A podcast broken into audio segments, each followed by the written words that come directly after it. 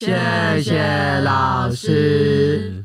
干嘛这么没精神？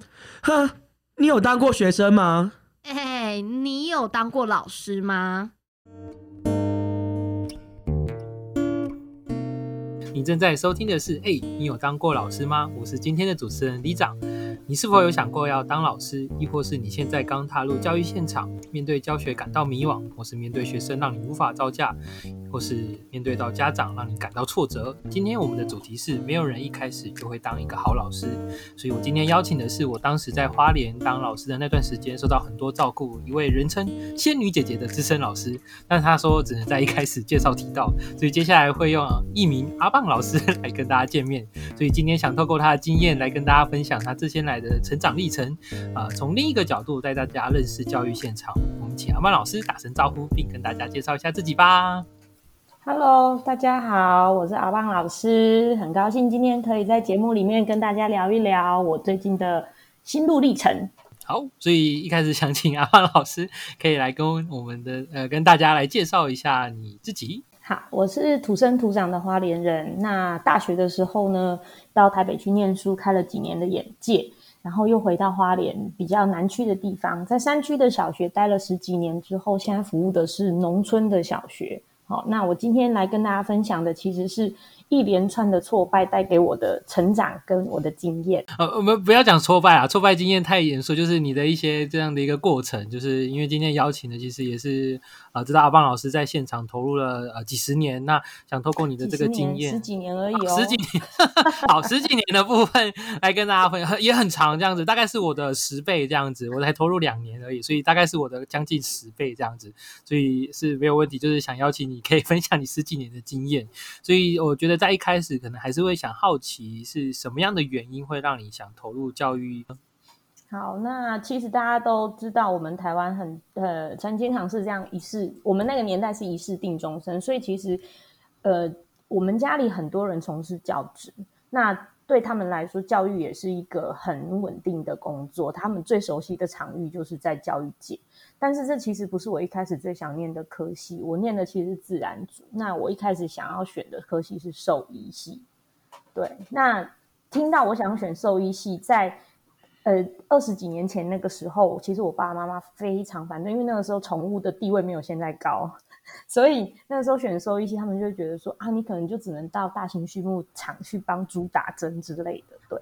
所以他们就会动员亲戚来，然后告诉你说，嗯，这相较之下，教育应该是一个比较安稳的哈，比较能让人放心的职业。那后来其实后来想一想，我觉得那个年代想一想自己也不排斥，所以我就选择了现在是教育大学，以前是师院来就读。那在大学的时候呢，我想说，既然读了。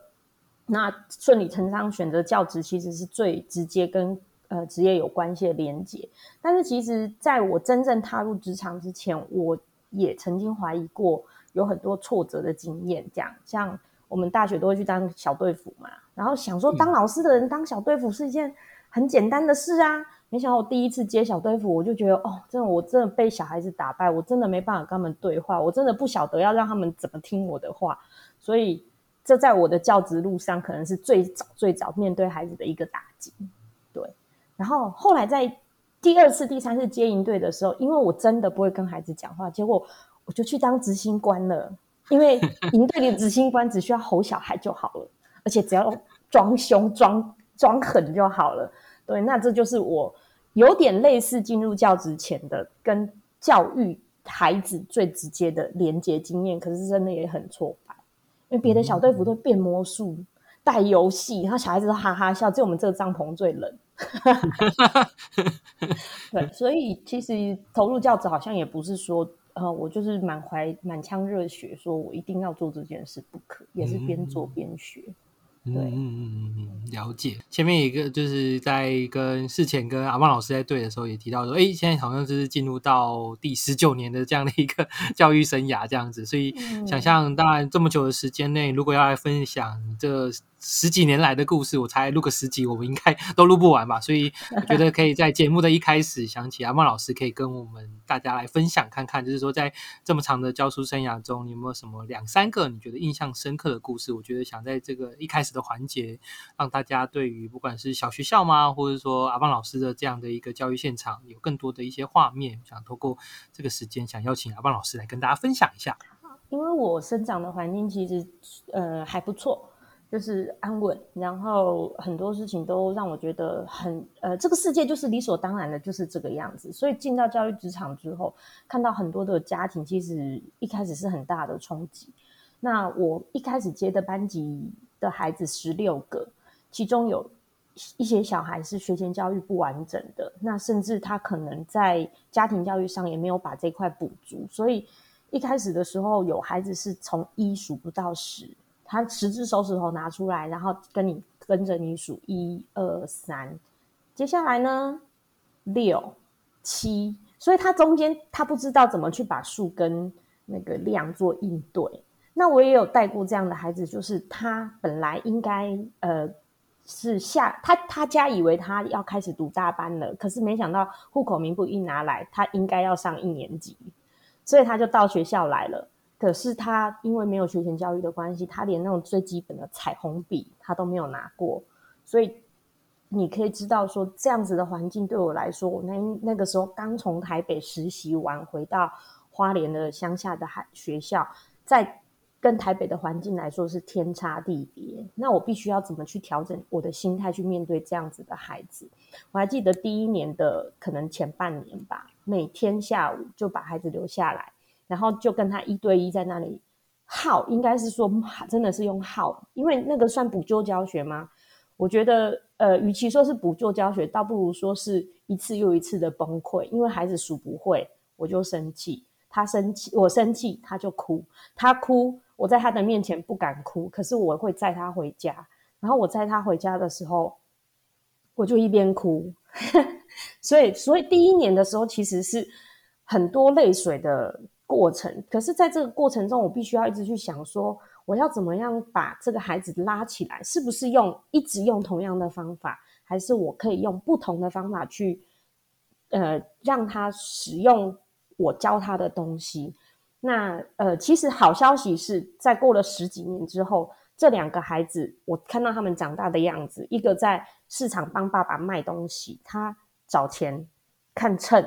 称东西跟客人应对都没有问题。那另外一个呢？他可能拿到了餐饮丙丙级的执照，他可以很努力的去上班。那这个故事其实告诉我自己很多事。有的时候其实孩子呃慢，一开始慢没有关系，可是他需要的是你持续的等待，而且你一直尝试不同的策略去去教导他一些他好像别人已经学会，可是他一直学不会的事情。这是我第一个印象很深的故事。那第二个印象很深的故事是，其实我之前有一个孩子，他经常是，呃，到学校的时候那个布子沾沾满了泥沙，然后他就跟我们说：“老师，我没有办法写功课。”我们说：“为什么你没有办法写功课？”我们对对我们来说，写功课这件事情很简单，你只要回到家把作业摊出来，然后，呃。就算你坐在电视机前面，你也可以写功课，不不认真写的不好也没有关系。可是他跟我们说，昨天晚上下雨，山上有土石流，所以我的步子被土石流冲走了。我好不容易把它捡回来，所以上面现在通通都是沙子。我们说怎么可能？这是你家怎么会住在 土石流的地方？结果有一阵子，他妈妈因为可能家里有一些状况，就没有带他来上学。那我跟同事其实很担心，我们就到山上去。据根据我们的线索去找到他们的家了，可是其实那并不是家，我们看到的是两个榻榻米大的用铁皮盖起来的像公寮一样的东西，它的那个呃铁皮墙壁是没有落地的，所以其实它的离地的高度大概四十公分，就是等于是它是通风的。那想想当然了，那个公寮是没有电的，外面有一个很大的灶。那于是我们就想到孩子跟我们说的，其实下雨的时候。土石流真的是会冲进他们家里的。我们以为的可以坐在电视机前面写功课是没这回事，因为家里没有电，他们晚上是烧火的。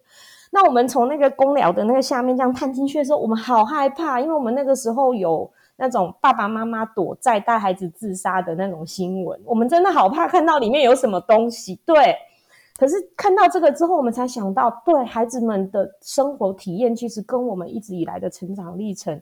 不会竟然相同，而且也许他比我们想象的更弱势很多。所以这个经验是让我想到说，嗯，孩子今天到学校跟我们表达什么东西，也许我们不应该用我们先入为主的观念去思考，说这个孩子到底有没有能力去配合我们的要求，然后做我们要求他做的事情。这是第二个故事。那第三个故事呢，其实是，呃，我曾经在校园里面就是看到我的家长，那个时候孩子他他他的孩子跟我跟了两年多，然后转走了。那他是单亲，带着两个孩子这样。那有一次，我就看到他坐在那个秋千上面，这样摇啊摇啊摇。那我就去问他说：“哎，你最近好吗？”那孩子转出去，因为孩子是是因为特别的一些关系，他才离开我们原来的学校。说孩子最近好吗？在新学校适应的怎么样？结果没想到那个家长他就抱着我开始哭，对，他就说。嗯，他觉得很难过，他的孩子转到那个地方去，不是他原来想要的，跟他想象的也不一样，怎么样，怎么样，怎么样，讲了很多。那我才想说，哎，在我们想象中，家长跟我们谈很多教育的东西，也许说家长可能都是很开心的跟老师对话，或者是很担忧孩子的状况跟老师对话，但是其实还呃，在家长的这一端，他是不是也有他要面对的生活压力？或者是他也有他要面对的教养问题。那我们在教育的现场，我们可能都只是对家长提出我们的需求，但是他真正能做到多少，我们有没有去了解他背后他的整个背景，或者是他的能力在哪里？我觉得这三个故事让我觉得，嗯，我们好像看东西不应该从我是老师，所以我觉得你应该怎么样这个地方出发，而是我们应该要。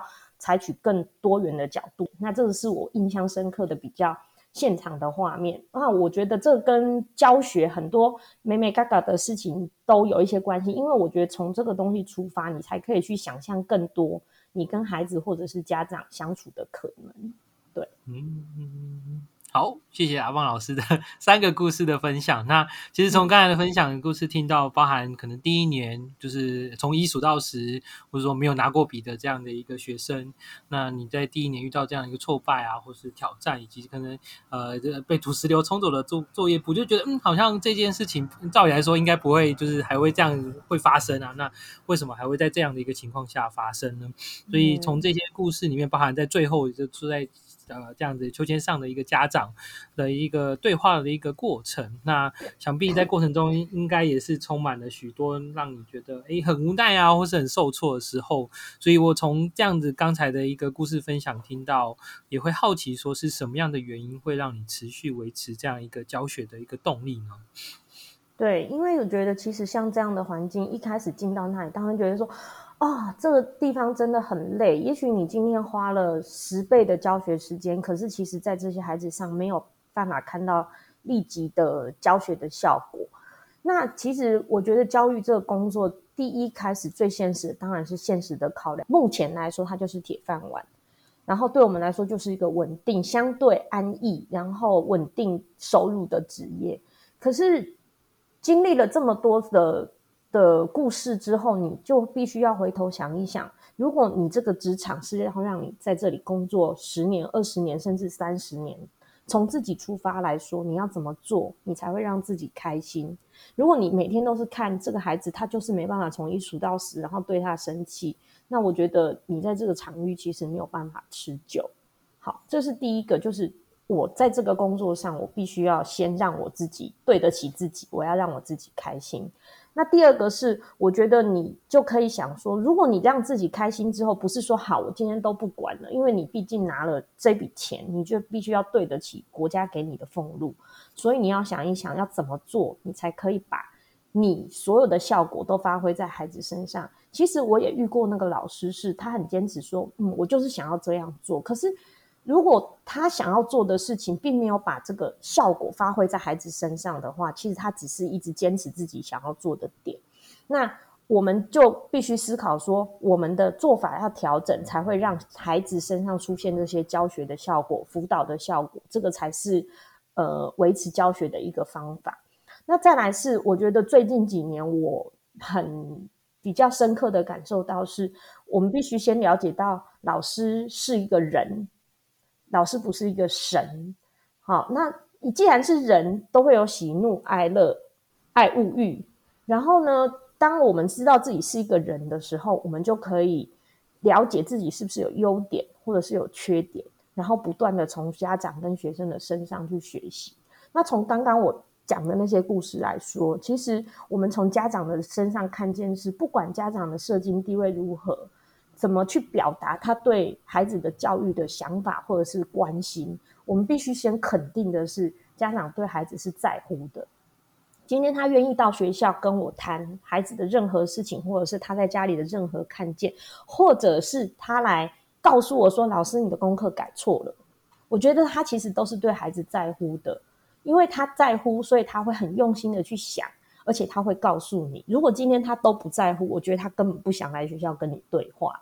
所以我觉得这个其实是从家长身上看到对教育这一块的算是希望吧。因为你看见他愿意做这件事情，你就会觉得很开心。说，哎，这个家长让我看见了我在他家里，呃，我我在学校所不能看见的东西。我觉得这是一件很好的事情。好，那再来就是我觉得，呃。这样教学的动力，其实还有就是在学生学生身上的看见。我觉得其实很多学生他一开始的时候，也许他就是不会。那我们老师可能会说：“为什么教了你这么多次，你都不会？”好，那我现在给我自己想法是：如果他不会，那就是不会。不会不是孩子的错，其实是老师的错。也许是我们的音架搭的不够细，也许是我们的架构不够完整，或者是我们的指令不够明确。那就要等待，等待什么？第一个，等待它够成熟；第二个，等待我们把技巧磨练好。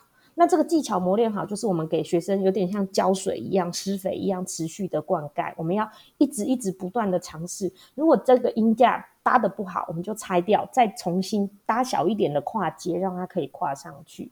这个是从学生身上看见。那不会的学生也许占了一部分，那还有会的学生，我们说要。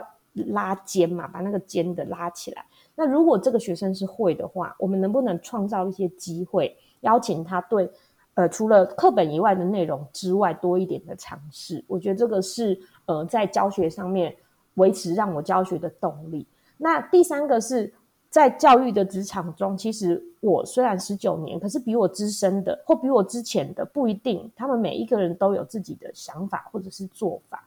我可以从他们看身上看见很多东西。为什么这位老师他会觉得他现在坚持的这件事情是很重要的？他的信念是什么？那为什么他继续能够坚持这件事情，而我做不到？那他做到的原因是什么？我觉得这个东西其实都可以去呃维持教学的动力，让我觉得嗯，在教学现场其实是有趣的，因为这个就是一直在变动的东西。因为每一届的孩子，每一届的家长都不一样。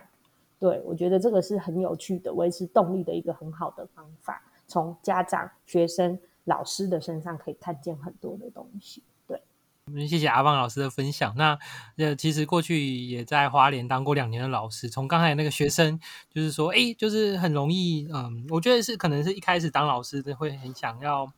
很快速的去看到孩子的成果嘛，或者说去看到说到底我投入的这件事情在孩子身上有没有效果？就刚才呃阿棒老师前面提到，怎么样做才能让效果发挥在孩子身上？有时候我觉得可能真的是一开始你没有方向，然后觉得哎，这个到底要多久？就是讲了好多遍、好几十遍，真的有时候那个情绪压起来的时候，都觉得哦天哪，我就是真的是一个可以当好老师的人嘛？就很多的时候就会在这个地方去产生这样的一个自我怀疑。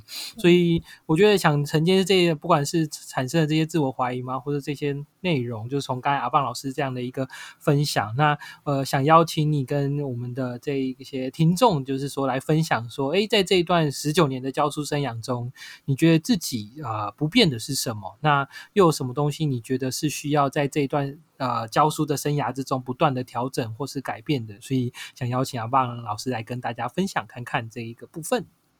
好，我觉得其实。呃，不变的东西可能就是我可以看得到家长对孩子跟教育的期望。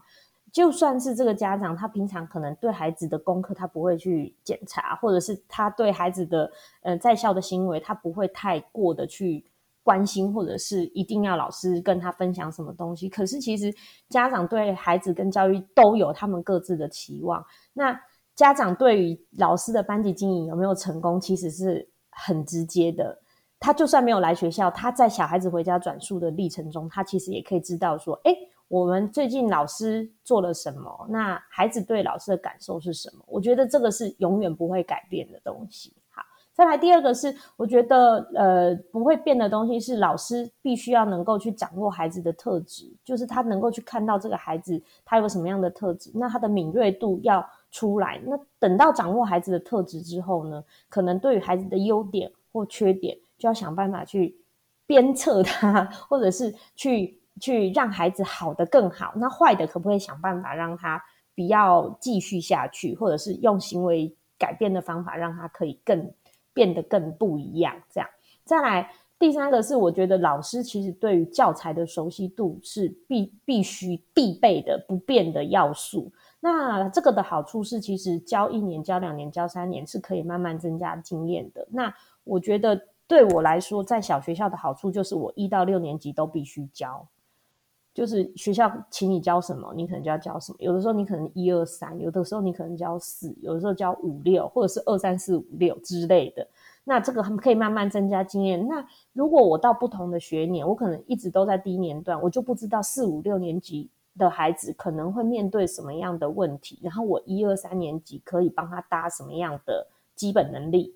所以我觉得这样子年段的互调，其实对我来说是一种好处，是我可以看到比较全面的教材架构，然后知道说，我现在如果教低年级，我可以先培养孩子什么能力；那我如果教高年级的话，我可以呃怎么样去补足孩子前面可能不足的地方？这个是这个是呃对教材音架的熟悉度。所以如果老师们刚进入职场，就是真的要好好的备课，这个真的是不变的定律。对，那呃，教学现场这不改变的东西，其实是我觉得在年纪跟经验增长之后，看人、看事情、看物的角度，就是比较不容易生气。像刚刚那个李长他说的，就是你可能跟学生讲十次，你会压起来那种那种感觉。其实我觉得。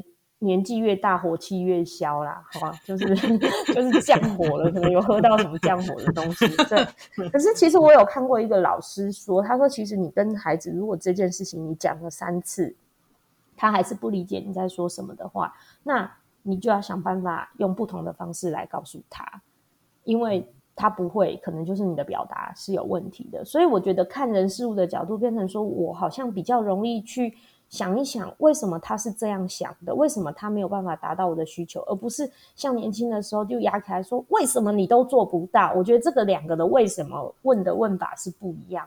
为什么你都做不到？是你的目标在那里，可是你就一直埋怨学生做不到。可是我现在年纪大一点，我可能问说，为什么他会这样想？我会去关心这个孩子，或者是这个家长，或者是这件事情的发生的原因是什么？好，那。呃，大家也知道前一阵子是停课不停学的时候，所以其实最近十年以来，那个资讯的流通跟爆炸，其实对亲师生都有影响。我觉得这是教育现场改变很多的东西，特别是在亲师生关系上的互动跟经营。以前家长可能要找我们做什么事情，我们就打电话，或者是他直接到学校。可是现在不是，现在家长可能就第一个是跟你私赖。第二个是赖给其他的家长，第三个是在 班级群组里面赖，所以我觉得在亲师身上关系上的互动跟经营变得很多，是你要以前就是要积极主动了，可是现在你要更抓住那个 timing，就是你不能让很多事情已经无限的扩散出去之后，你才开始想要修补，你必须要抓住先机，是你要让家长一开始就理解或者是体谅你做了什么事情，然后。想办法利用这些资讯媒体，把你很多想要做的理念或者是你的做法告诉家长。我觉得这个先告诉他们，在事后的沟通会达成很好很好的效果。那其实我也很多同事或者是同学说啊，不想加家长赖啊，或者是呃觉得这个很麻烦。可是我觉得其实现在家长大部分的家长是理性的，就是其实你跟他们。用任何的媒体软体去沟通的时候，其实很多时候他们都可以遵守跟老师的约定，说，譬如说，呃，我们大概什么时候跟老师联系会比较好，或者是怎么样？我觉得这个其实是可以跟家长达成一个共识的。那也会有家长跟我讲说，每呃，就是像停课不停学那个时候啊，就因为老师事情真的很多，他们就中午的时候看到我还在回发功课给他们，讲他们就说：“老师，你可以先去吃饭了吗？”之类的。对对对，所以我觉得这也是一个很有趣的看见呐，就是你在使用这媒体上的时候，其实跟家长的互动会变得比较不一样。那这个其实是可以好好学习去思考，说怎么去掌握它。那我也是今年才开始经营。不经营讲经营好像很奇怪，就是有做了一个我们班级的，而且去年来我们班级的那个呃班级社团，可是私密的，就是没有要让其他人看，只邀请家长。那我觉得其实家长在看到这些我们教学点点滴滴的时候，我在跟他们沟通一些我们的做法或者是想法的时候，我觉得好像可以省力很多，因为我们平常累积在做什么的事情，他都看得到，这样。刚刚的故事是不是听得意犹未尽呢？邀请你可以休息一下，喝口水，或是上个厕所。待会后半部，阿棒老师一样会带来丰富的故事以及经验分享，邀请你继续收听，不要错过哦。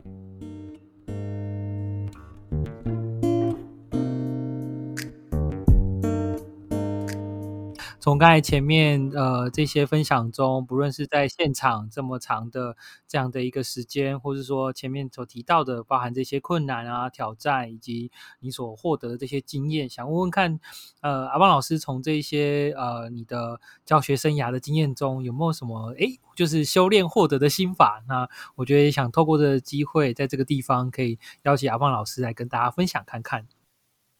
说是心法，就有一点。太夸张了，应该是武功秘籍啊！没 好，那我觉得其实呃，最近一段时间我也常常在跟一些老师对谈这些东西啊。那我觉得我的发现可能就是下面的几个。第一个是我觉得其实不管是教学或者是班级经营，我们不要把它当成是一个很大的目标。我们其实在设定的时候，我们应该是先把它想成。呃，每次那个偶像剧还是什么，有一个画面，就是天堂的门遥遥的在那上面发光。那我们其实要到达那个天堂的门的时候，其实我们应该要一步一步的踏阶走上去。我觉得这个是其实最常浮现在我脑海中的一个画面。那为什么这么说呢？其实我是觉得你要请小孩做到你想要的样子，或者是你在教学，你想要小孩学会很多的东西。我们都必须要做出很多的踏阶，让他去做。可是，就像我刚刚一开始讲分享的故事，我一开始接到那个孩子的时候，我就给自己设一个很高的门槛，是：哎，我的孩子可能都会从一的数到十，可能都会十以内的加法，可能都会拿好笔然后来画图。可是这个门槛太高了，所以孩子在走过去的时候，他就跌倒了，他就摔得很痛。那老师看到他跌倒，我也很痛，因为我觉得这么低的门槛你都跨不过去，对。可是这样子看下来，其实这个门槛是老师自己设的。我们其实可以把门槛降得很低、很低、很低。那不是说对孩子没有期望，而是说这个门槛一开始低的好处是，老师跟孩子可以在孩子在试做的这个过程中，第一个是得到成就，第二个是我们可以。呃，慢慢的把这个门槛加高。如果今天孩子跨过这一阶了，我们再让他多一阶。可是这一阶也许可以十公分、二十公分、三十公分，不同的高度可以量身定做。那老师对自己的要求也是，其实今天如果今天第一次进到这个班级，也许。我对这个孩子不熟悉，或者是我对教材教法还没有这么的全盘掌握的时候，我们是不是也可以给自己一点阶梯跟一点小小的目标？说我今天就跨这一阶，那我到了，哦，明天就再挑战新的一阶。我觉得这个是给自己跟给学生的一个很棒的心理建设。我们常常说因价因价，其实它就是慢慢的往上爬。那天堂的门永远都在那里等你，也不会一下子就到了嘛。所以我们就把这个阶梯慢慢的搭好，那也不是说我今天门槛跨不过，我就卡在那里。其实降低就可以再往上一阶，再降低也可以再往上一阶。降低是为了之后更成长，我觉得这个是一个比较正向的想法。好，那再来是，我觉得其实，在班级经营跟跟家长的沟通上，有很多时候我们老师会容易用要求这个想法来出发，我要求孩子要做到什么。我要求家长要配合我把功课盯好，我要求孩子要呃能够去完成我想要他们做的东西。如果他们没做到，我可能就会生气，因为为什么我这么简单的事情你都不做？这个是动机问题，我会认为他不做。可是如果我今天换一个想法，是我邀请他们来跟我一起做什么，那他们愿意接受了，我觉得好开心哦，因为他们知道我想要做什么，而且他们愿意努力付出。我觉得这个邀请的想法是在我跟家长应对的时候会比较容易得到成就感的，对，不会一直觉得说，哎，这家长好像都没有按照我想要的去做，他是不是在给我找麻烦什么的？其实不是。今天如果我出了一个功课，是希望家长可以配合我做什么，那我邀请家长，我已经把我的门槛降得很低了，对不对？我邀请家长说，哎，今天我想要让小孩子念课文，然后请家长录音。请家长配合，那呃，请帮忙，我们让小孩子多念几次，可以增加他的熟悉度。好，今天如果二十个孩子里面有十六个孩子都已经做到这件事，那我就会觉得，哎，我很高兴，因为其实这些家长都愿意认同我，然后接受我的邀请，然后来做这些事情。对，那我觉得这对自己来说会是一个比较健康的心态，因为你不会一直往负面的地方去想。好，那再来是。我觉得在不管班级经营或者是教学的路上，滚动式的修正其实是很重要的，因为其实每一个孩子都不一样。讲难听一点是，当你要求他，或者是当你要执行一个指令的时候，也许有的孩子他在这个地方他有他的挫折，或者是他有他受过的伤，他就没有办法去接受全盘接受你要的东西。这时候你其实就应该要滚动式的修正。对，那你那个滚动式的修正，其实不是说。哦，我我今天就放弃，我不要做，而不是是，我觉得有点像在跳恰恰一样。当他可以愿意退一步的时候，其实你就往前进一步。可是如果他今天他很强势，那你也不用逼自己今天就去踩到他的脚，因为你们硬碰硬，而是你可以稍稍的退一步，想想看他要做什么，然后去同去去知道说他的原因是什么，然后再去去。修正你的做法，我觉得这这其实，在带高年、中高年级的孩子的时候，其实是蛮重要的。那这个会，其实要老师们愿意去聆听孩子的声音。对，这个跟我等一下讲的有一点关系。这滚动式修正，其实是在我最近在班级经营的时候，我觉得，哎，有一些时候，我发现这一班的孩子好像有这个特质。那我以前。的班级的孩子没有这个特质，那这个特质我觉得很好，需要他继续保持下去的时候，我就会去修正我现在要他们做的事，而让他们把这个呃特质发挥的更好。嘿，好，那这个滚动式修正呢，其实就要放把目标放在呃我接下来要讲的这个是我想要达成的目标跟协商。我觉得其实我对我来说，我自己认为啦。跟小孩子讨论事情的时候，我有的时候是一个好说话的人。什么叫好说话的人？就是今天小孩子如果跟我说：“老师，我们今天做什么好不好？”我会说：“为什么我们要这么做？”然后他会告诉我一个目标的时候，他说：“因为我们想怎样怎样怎样，所以老师，我们今天可不可以怎么样怎么样怎样？”如果我觉得他们是可以，呃，说出一个我可以接受的方，呃，道理或者是目标的话，我其实我会接受。那。我觉得这个东西，老师其实不用一直觉得说，哎，我非做什么不可，或者是你们非照着我的要求不可。我觉得其实孩子有的时候提出一些东西，我们是可以跟孩子协商的，因为这个协商有的时候你可以听到孩子更多的想法跟理由。对，那再来就是聆听跟同理，就是我们听了他们的想法之后，想想为什么他们想要这样。我觉得最近很很有趣的一个是，我们其实学校会有那种。大型的集会的那种宣导课程，然后宣导课程以前好像小孩子低年级都会在那边扭来扭去做不好，因为做时间久了都会觉得很烦，做不好他那边动来动去，然后老师可能就会生气，老师就会说：“你来后面，来老师旁边罚站，为什么一直动来动去？为什么去弄人家？”这样。可是我去年开始发现，动来动去的小孩，我会请他来我旁边，可是我跟他讲的话是：“你屁股痛吗？”你要不要来走一走？要不要来老师旁边坐一下？然后有的小朋友说：“老师，我不想你旁边坐，我想要你旁边站着。”我说：“好。”或者是有的小孩他跟我说：“老师，那我想要坐在地板上，可以吗？”我说：“好。”因为我觉得这个同理是重要的，对他们来说，他们可能没有办法坐这么久。那更好笑的是有一次，嗯、也是同样的课，然后小朋友就也是在那边扭来扭去，扭来扭去，然后我就去问他说：“你还好吗？你哪里不舒服？为什么你一直动来动去呢？”他就看着我说：“因为坐很久，我的屁股丢高了。”对，可是我觉得其实我看得到他看见是，这对他来说是难受的事，所以我就会跟他协商，我说好，你现在可以不用坐，你来老师旁边一下，如果你觉得舒服了，你再回去，哎，他就开心，我也不会生气。可是之前我是会生气的，我会说哦，这样我做不好，跟虫一样，全校都在看，怎么办？对。可是我觉得现在我就会去聆听他的目的，然后同理他。我觉得这个其实很重要，因为我之前带过一般的孩子，那一般的孩子其实在呃表达上是很直接的，喜欢就喜欢，不喜欢就不喜欢。有一次在客服的时候，就发生了一件事，就是好像他们去没有用钥匙，就去开了那个保健室的门，然后就另外一个老师去制止他。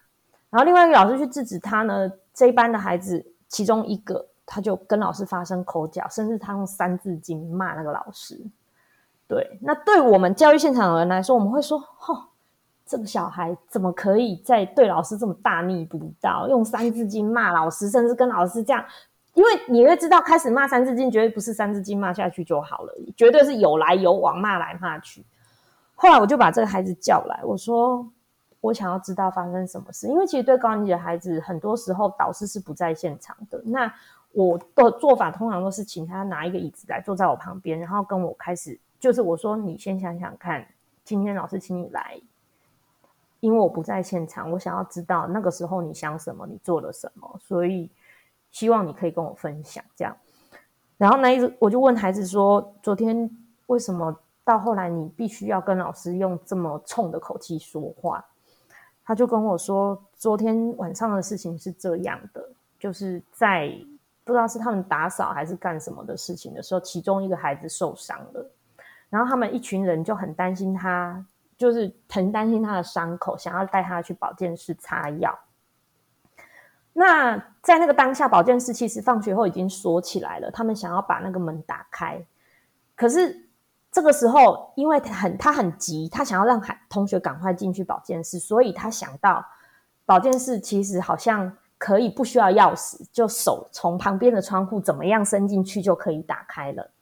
那正当他在手伸进去要打开的时候呢，嗯，那个过来制止的老师就看到他做这个动作，就开始骂他说：“你小偷啊！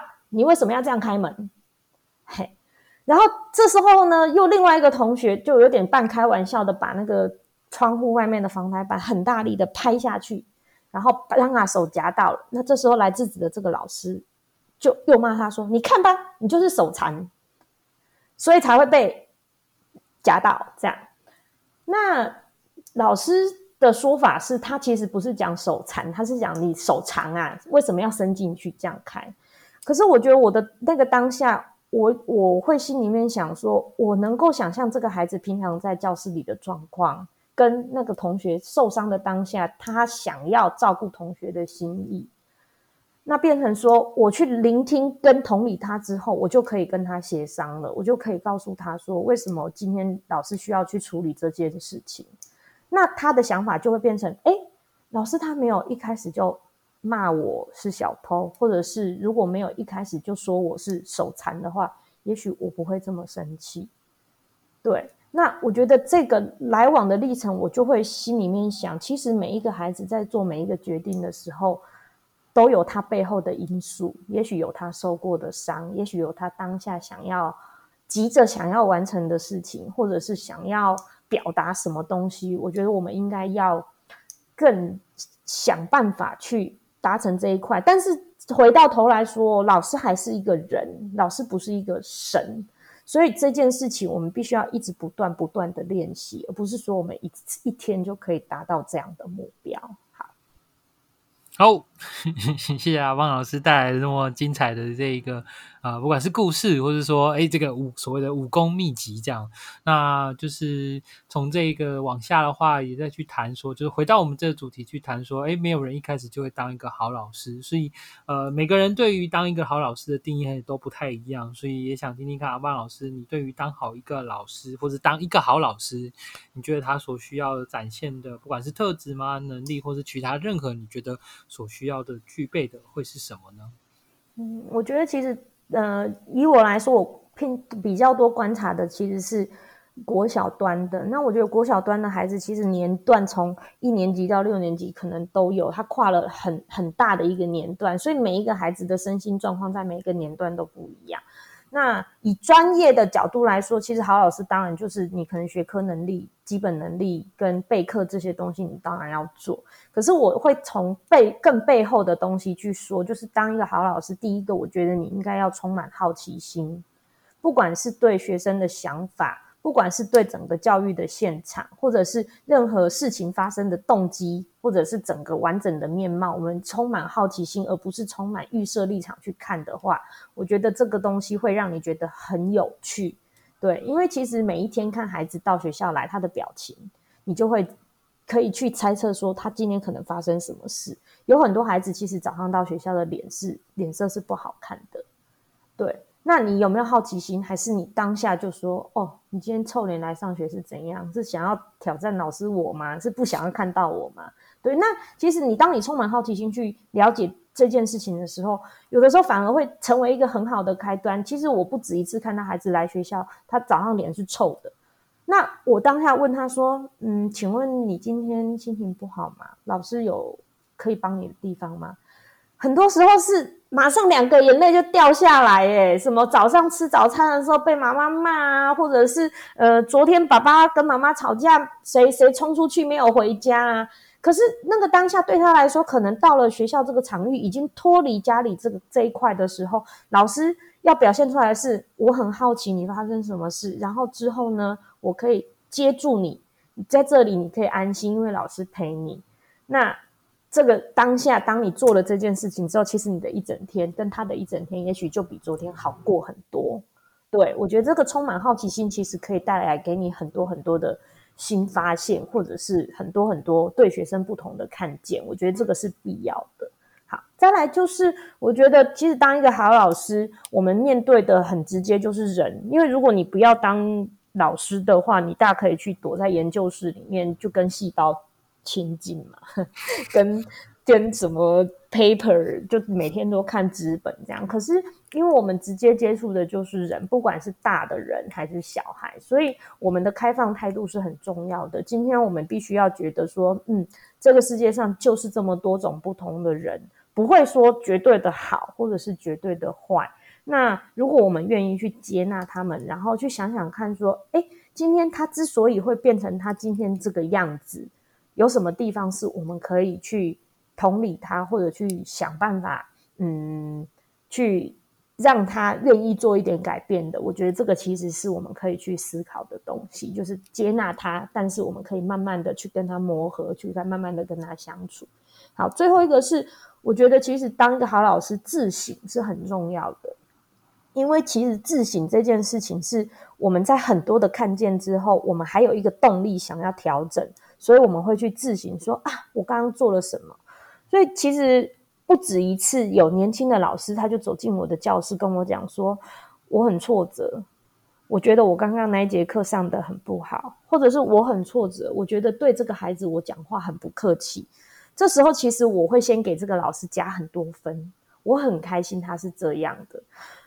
如果他今天不是这样的话，那他就没有调整的空间了。哦，他自省，然后他觉得有条，他可以怎么做？这个问号的开始才是成长的第一步。那其实对比很多现场的老师，其实有的老师会说，我我我曾经公开观课的时候，收到一个很有趣的回馈，就是为什么老师可以这么小声的跟他们班讲话？然后我就觉得，哎，这件事情我从来没有想过。我其实一开始的想法是。我的喉咙不好，所以我要讲话小声一点。然后后来我才想，对我小声跟他们讲话，第一个我的速度会变慢，第二个我的用词用语会增加力度，就是我不会啪啪啪啪就讲完了，所以他们会听懂我讲的话，然后就会有一些男老师就说，原来可以跟低年级这样讲话，我我我都不知道这样，可是我心里面就在想说，好，那今天你看见了这个东西，那你有没有想想看，你可不可以自己调整什么样的方法去？做不同的表达，这一点其实，在年轻老师上面，年轻老师身上比较容易见到，因为我觉得其实他会一直想办法去去 try，然后去看到不同的东西。那像我们这样比较有年资的老师，有的时候可能就会陷入一个觉得啊，就这样子就好的的的陷阱里。我觉得其实要一直时时的提醒自己说，对我今天要想，然后我要调整。那其实也有老师他的自省是，他没他他。其实有的时候会一直陷在那个负面的情绪里面折磨自己。年轻老师来分享他的教学，一进来就开始哭，哇，我今天教的好烂之类的。我觉得其实呃，这个时候其实我都会先等于是先安抚他说，我觉得其实今天你愿意来，这个其实就是一件很棒的事。那我觉得现在的好处是，很多时候。你你可以在很多社群里面去取暖，或者是分享这些看到分享这个东西。在我们其实，在呃上班的一开始，其实好像这个环境是没有这么开放，而且这么分享的。我觉得现在这个氛围是很好的，这个共好的氛围是很好的。所以如果你有自省，然后你觉得需要调整，其实你不要害怕去提出来说，哎。我今天想要什么东西，可不可以请谁给我一点点技巧，或者是请谁可以告诉我你是怎么做的？我觉得只要你肯问，你一定可以找到有人愿意协助你。谢谢阿邦老师，呃，就是跟大家分享你对于一个好老师他可能需要具备的，不管是能力啊、特质，那我觉得这些东西都可以让呃，可能现在在教育现场的呃伙伴们可以去思考，那自己怎么做。那我自己觉得在教书那两年，我也常常在问自己这个问题啦，就是说，哎，呃，真的能当好一个老师吗？那我觉得就像这个主题一开始说，就是没有人一开始就会当一个好老师。我觉得就是那个目标吧，就是当我自己。好像呃，我知道我心目中那个好老师的样子是长什么样，那个目标在那边。那我现在在哪里？那我怎么样到那边去往好老师的前呃方向前进？啊，我觉得那就是一种呃，好像。就是要成为一个好老师的路上，就是或许短暂的时间内，可能两年、五年，我没办法成为心目中理想那个好老师。但我觉得从自己的经验来讲，呃，当你在这么想的一个过程，就是在成为一个好老师的路上。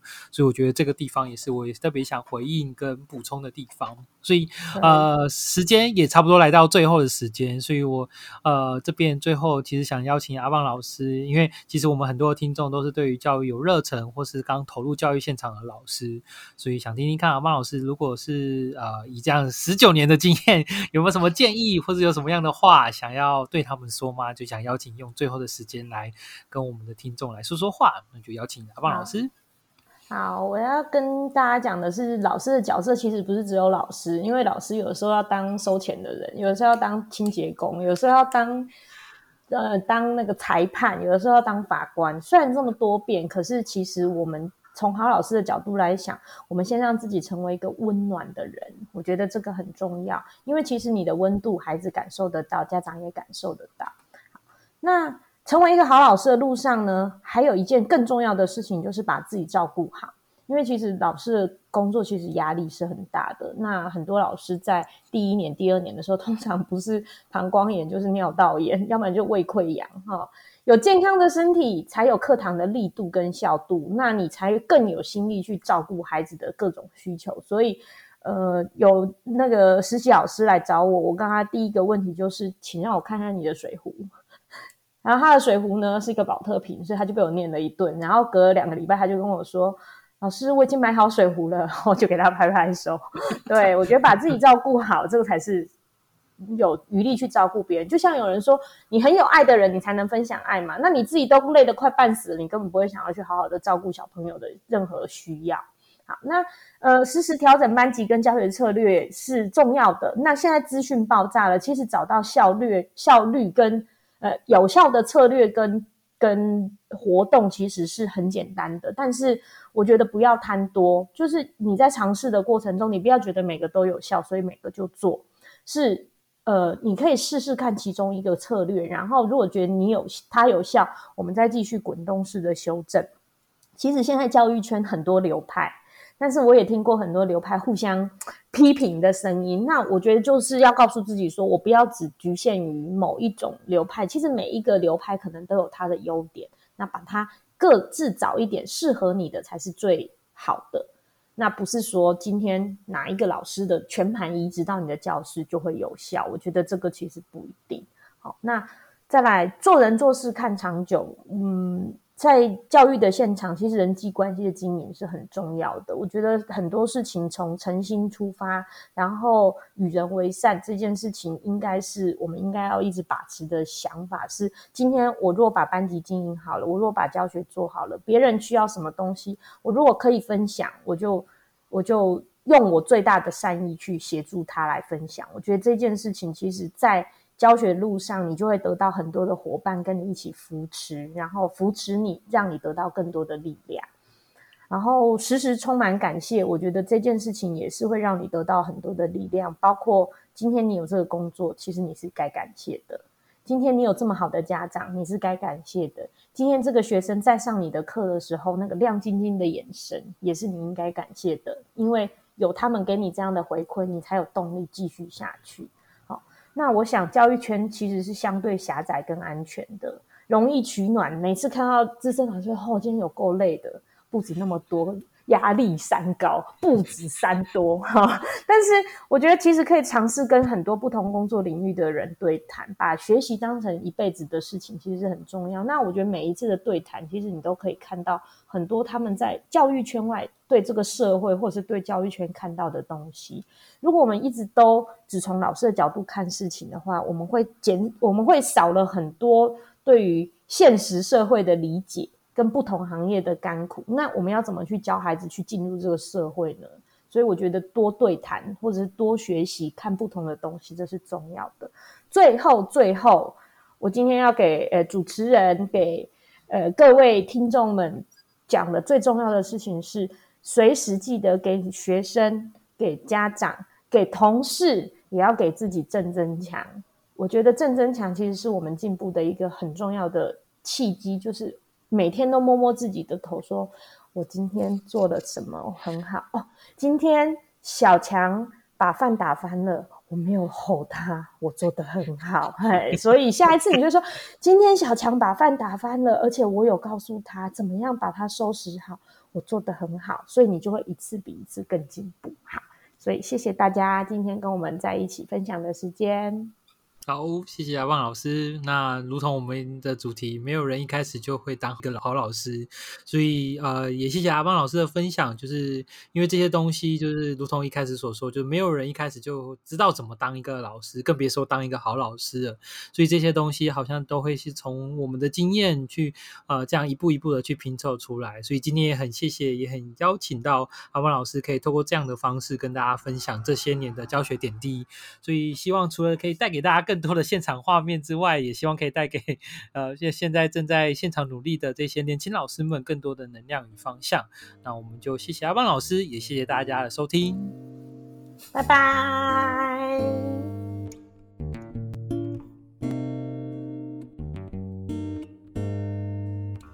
好的，听完今天的内容，回到日常生活中，你也可以成为自己或是他人的老师。我们上课喽！